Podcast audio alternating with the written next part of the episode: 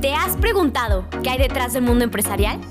En este podcast tendremos la oportunidad de charlar con emprendedores y empresarios que compartirán su experiencia desde el proceso creativo, su crecimiento, sus éxitos y fracasos, descubriendo así el hilo negro del emprendimiento. Te invitamos a conocer la historia de estas grandes personalidades que han dejado huella en el camino, pero sobre todo que mueven mentes, corazones e inspiran para ser mejor cada día. Soy Paulina Loza, acompáñame a vivir esta experiencia. Hola a todos y bienvenidos a un nuevo capítulo del podcast. Hoy tengo el gusto de compartir con un invitado muy especial. Pepe viene a hablarnos de un tema que para mí ha sido crucial en los últimos años. Esta parte del propósito como emprendedores, creo que siempre nos han platicado, siempre hemos escuchado esta parte, no, es que todos aquí tenemos un propósito, pero a veces a mí en lo personal me ha tocado toparme con pared y no saber cuál es ese propósito. O si ya lo encontré, he tenido ciertas barreras con él. Entonces el que hoy venga Pepe a platicarnos del suyo, del cómo fue todo este camino, se me hace muy interesante. Pepe, te quiero dar la bienvenida. Bienvenido al podcast de Hack 7. Un gusto tenerte aquí. Muchas gracias, Paulina. La verdad, muchas gracias por la, por la invitación. Pepe, platicando un poquito, me escuchas dar la introducción y te escuché platicar hace rato. Esta parte del propósito, como te conté, fue es como algo muy importante. Creo que todo el mundo lo tiene tan recalcado de que sí, el propósito, el propósito, pero ¿cuál es? ¿Cuál es el propósito? ¿Cómo sabemos cuál es, no? Creo que son ciertas preguntas y a mí me gustaría saber en qué momento encuentras tu propósito, Pepe. Fíjate que yo desde chico siempre, yo creo que nacemos en esta vida con una misión, ¿no? y, y, ese propósito yo lo descubrí eh, o más bien hoy te lo podría platicar porque no lo sabía en su momento, pero yo siempre me gustó el tema, por ejemplo, de las ventas, ¿no? Y decía, hay que vender. Y, y, pues para serte sincero, nunca fui muy adicto a la escuela, ¿no? Este, siempre veía que era como una pérdida de tiempo. No lo sabía explicar, ¿no? y, a veces mucha gente me critica por eso, porque cree que...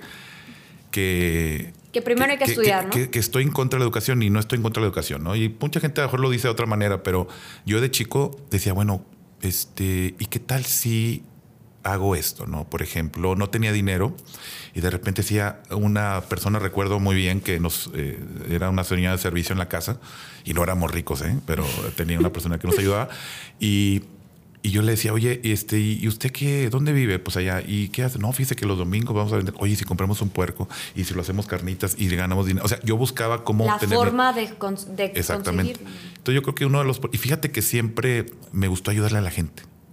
Qué padre. Siempre, ¿no? Por alguna razón. Y con el camino, pues vas descubriendo esas, esas, vas escuchando a personas que te van mentoreando en el camino y yo creo que es, es, difícil, ¿no? Encontrar tu propósito. Sí, sí, sí. Como, como te comento, siento que muchas veces nos topamos con pared y cuando sentimos que ya lo sabemos, a veces ciertas acciones o ciertas consecuencias nos hacen darnos cuenta que quizá por ahí no es o quizá nos hacen sentir esta inseguridad de decir... Mm, te da miedo, ¿no? Exactamente. Te da temor. Claro. Cuando encuentras este propósito, que es el de ventas, y se me hace muy interesante, ¿cómo decides ahora sí que darle para adelante, irte de lleno, ahora sí que sí, ya encuentras tu propósito, pero a dedicarte a lo que te sigue tu propósito. Pues fíjate que yo desde los, debo decir, de los 10 años, mi, abuelo siempre fue muy emprendedor y por azares del destino siempre me, involucró en el comercio. Él tenía un pequeño puestecito donde vendía cosas, ¿no? Vendía chicles y cosas de estas. Y yo le ayudaba a él a, a vender. Y, desde ese tiempo a mí me encantaba. ¿eh? Yo pasaba de lunes a domingo trabajando con él y, era muy interesante porque él fue siempre muy comerciante. Decía, mi abuela, tu abuelo es comerciante, ¿no? este, no, se le llamaba emprendedor ni empresario, ¿no? Y, yo creo que de ahí viene, ¿no? Esa, esa, esa misión de vida, ¿no? ahora le llamo crear sueños, ¿no? Yo digo que yo vendo sueños, yo vendo pequeños frascos de sueños, ¿no? Porque la gente a veces soñar este, tiene sus riesgos, no sé si estás de acuerdo, ¿no? Sí, sí, sí. Y, el soñar a la gente le da, miedo, ¿no? Este, porque, pues, ¿y qué tal si pasa aquello? ¿Y qué tal si pasa el otro, no? Y yo desde ese tiempo, yo veía a mi abuelo súper, súper apasionado en lo que hacía. Y yo decía, bueno, esto es lo que me gusta. Yo nunca lo veía como un trabajo, ¿no? Y yo creo que eh, eh, eh, veía a, personas que venían porque estaba este lugar en un hospital y, y siempre les ayudaba. Oye, fíjate que llegó un señor y que pobre que venía al hospital y no tiene dinero y yo le regalaba, no, pues bueno, llévese una soda y un sándwich, ándale. O sea, e-, ese tipo de cosas, ¿no? Eh, eh, la parte humana, ¿no? Siempre No la parte también comercial, ¿no? Yo creo que el, el- el negocio tiene que estar ligado también con esa, con esa misión de vida, ¿no? Que en lo, en lo personal para mí es una de ellas, ¿no? ¿Cómo empiezas, comentas esta parte de que tú vendes estos pequeños frascos de sueños? ¿Por qué? ¿Por qué vender un sueño? ¿Cómo vendo un sueño? Fíjate que eh, la gente, si te das cuenta, la gente pasa mucho tiempo viendo películas, ¿no? Sí. ¿Y qué son las películas? Historias. Historias, son vidas ajenas y son emocionantes, ¿no? O tristes, o que te hacen llorar, o que te hacen reír. Entonces, a veces veo que las personas vivimos a través de esas películas y por eso somos tan adictos a eso, ¿no? Y yo le digo, al menos al equipo que trabaja conmigo, le digo, ¿por qué no hacemos la película, nuestra propia película? Hagamos nuestro propio sueño. Por ejemplo, el, el- el 007, ¿no? Eh, o el, el- el gran emprendedor, o el gran cantante, o el gran pintor, ¿no? Claro. Entonces yo te invito a pensar qué, qué te gustaría, ¿no? Entonces yo soy como que, como que te empiezo a picar la cabeza. ¿Cuál es, qué es la cosa que más te gustaría hacer, pero que no lo ves como un trabajo? Porque la gente nos educaron a ir a la escuela, a tener una carrera, a tener esa seguridad, entre comillas. Sí, es como estabilidad económica. se puede decir, Exactamente, ¿no? pero yo creo que eso quita mucho de esa de ese sueño, de esa- ese sueño que todos tenemos dentro, ¿no? Y, y esa cultura que nos han impuesto de seguridad, de que si tienes cierta educación, nada te va a pasar, Sí. es la mentira más grande que existe. Y algunos que nos puedan escuchar por aquí, yo creo que lo están viviendo el día de hoy, ¿no? Claro. A ver, Pepe. Dime, dime tú qué opinas de esto. Cuando platicamos esta parte de los sueños, de que muchas veces, o sea, tenemos un... Cada quien tiene su sueño, ¿no? Y quiere vivir esa película, como tú lo comentas, pero creo que también vivimos a veces con muchos miedos. Y creo que a veces la balanza pesa más el miedo que el sueño. Sí. Entonces, ¿qué opinas tú? O sea, ¿cómo le hago yo para equ- o equilibrar esa, la- esa balanza o irle más por el sueño? O sea, ¿cómo empiezo a ir por mi sueño? Creo que eso es muy difícil, es un tabú que muchas veces tienen todos los emprendedores de que tienen pueden tener una idea brillante de un negocio, pero les da miedo y no saben cómo ir por eso o no saben ni si siquiera si se van a tropezar en el camino. Pero fíjate, tú acabas de decir, si el sueño ya lo tengo, yo quiero ser una gran periodista, un gran locutor, quiero ser un gran camarógrafo, y yo lo sé, pero híjole, no tengo lana. Este, Sí, la verdad, Es sí. que no, mi papá quiere que sea médico, eh, o cosas de estas, ¿no? Eh, yo creo que, que para empezar, cuando tú ya tienes esa... eh, eh, ¿Cómo encontrarlo? ¿Qué es lo que más te gusta hacer? Todo el día. Esa es la primera pregunta que yo me haría. Segundo, ya cuando encuentre eso, empezar a, a ejecutar, no analizar tanto. Porque cuando analizas demasiado, ves todas las esquinas y las probabilidades, pues a veces eso te, también te congela. Sí. ¿Estás de acuerdo? Y eso es lo que tú me mencionas, son ciertos miedos y qué tal si, eh, oh no, ya soy muy grande para hacer esas cosas, ¿no? O soy muy joven para hacerlo, o es que ya me casé, es que ya tengo hijos. ¿O no has escuchado cuando dicen, es que primero voy a viajar y voy a vivir, porque si no después... No voy ya- a poder, ¿no? Ah, entonces te estás diciendo que el matrimonio es un mugrero. Entonces, ¿para qué te casas? O sea, qué, qué- qué ironía, Sí, ¿no? como que tú mismo te estás poniendo la limitante, ¿no? Claro, entonces de ahí parte del sueño. Entonces yo, yo te digo, yo te vendo el sueño que no es así. O sea, tú eres una gran este, periodista, por ejemplo, entrevistadora, como se diga.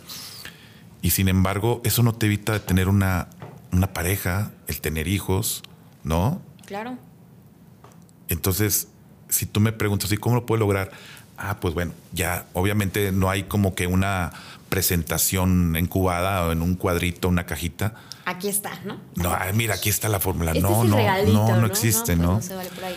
Pero yo creo que lo primero es qué es lo que más me gusta hacer todo el día. Que estoy dispuesto a hacerlo todo el día, todo el día, todo el día, todo el día, todo el día. Que no me va a cansar, es más, me da energía, más allá de cansancio. Claro.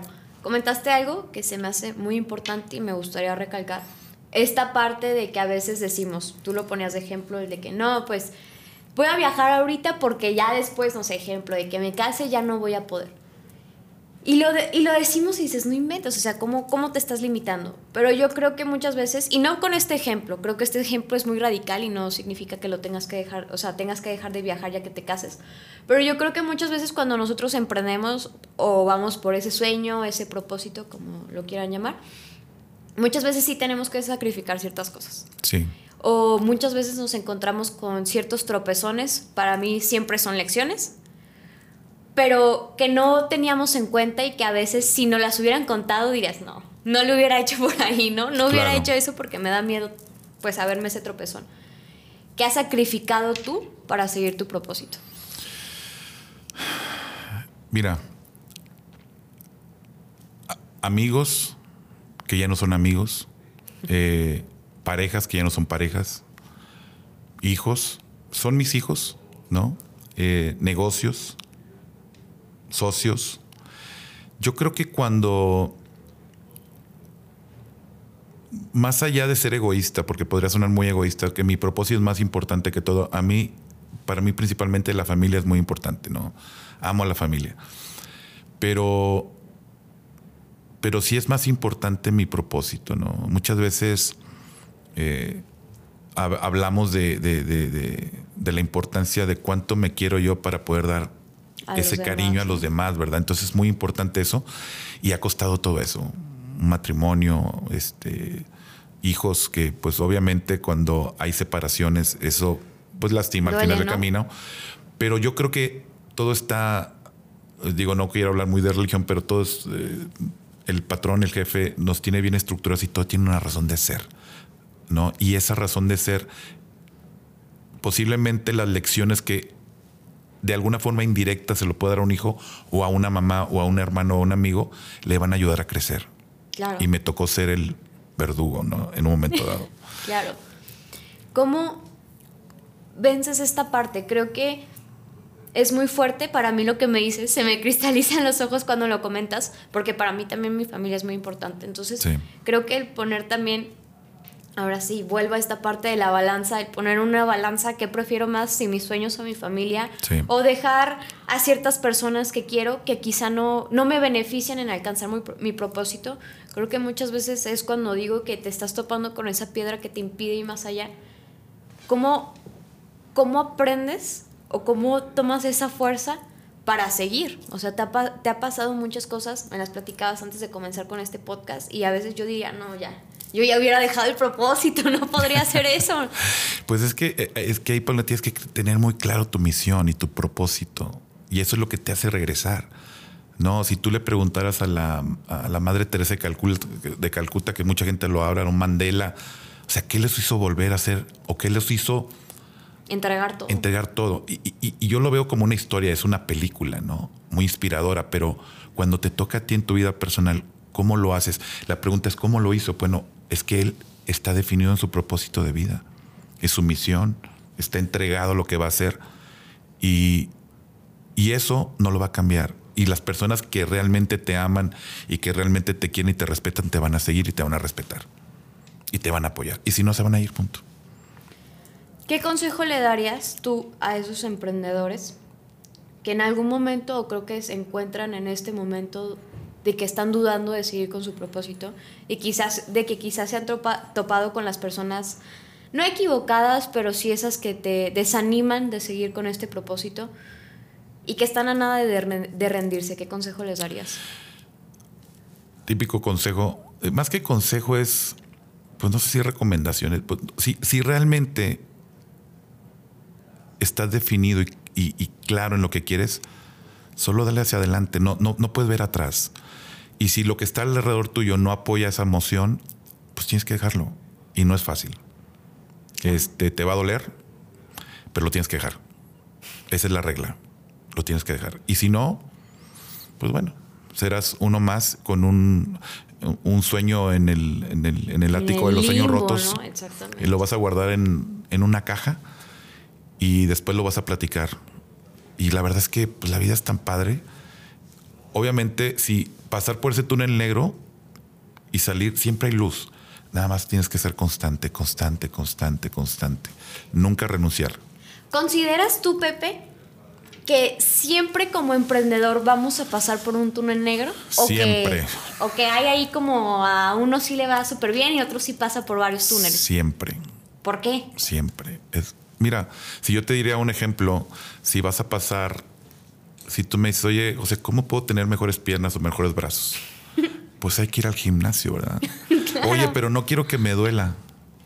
Este, pues no se puede. Si me preguntas, oye, no tienes que pasar, sí, sí tienes que pasar por ahí. Claro. No es una regla, cada quien a su nivel, pero sí vas a pasar por ahí. Punto.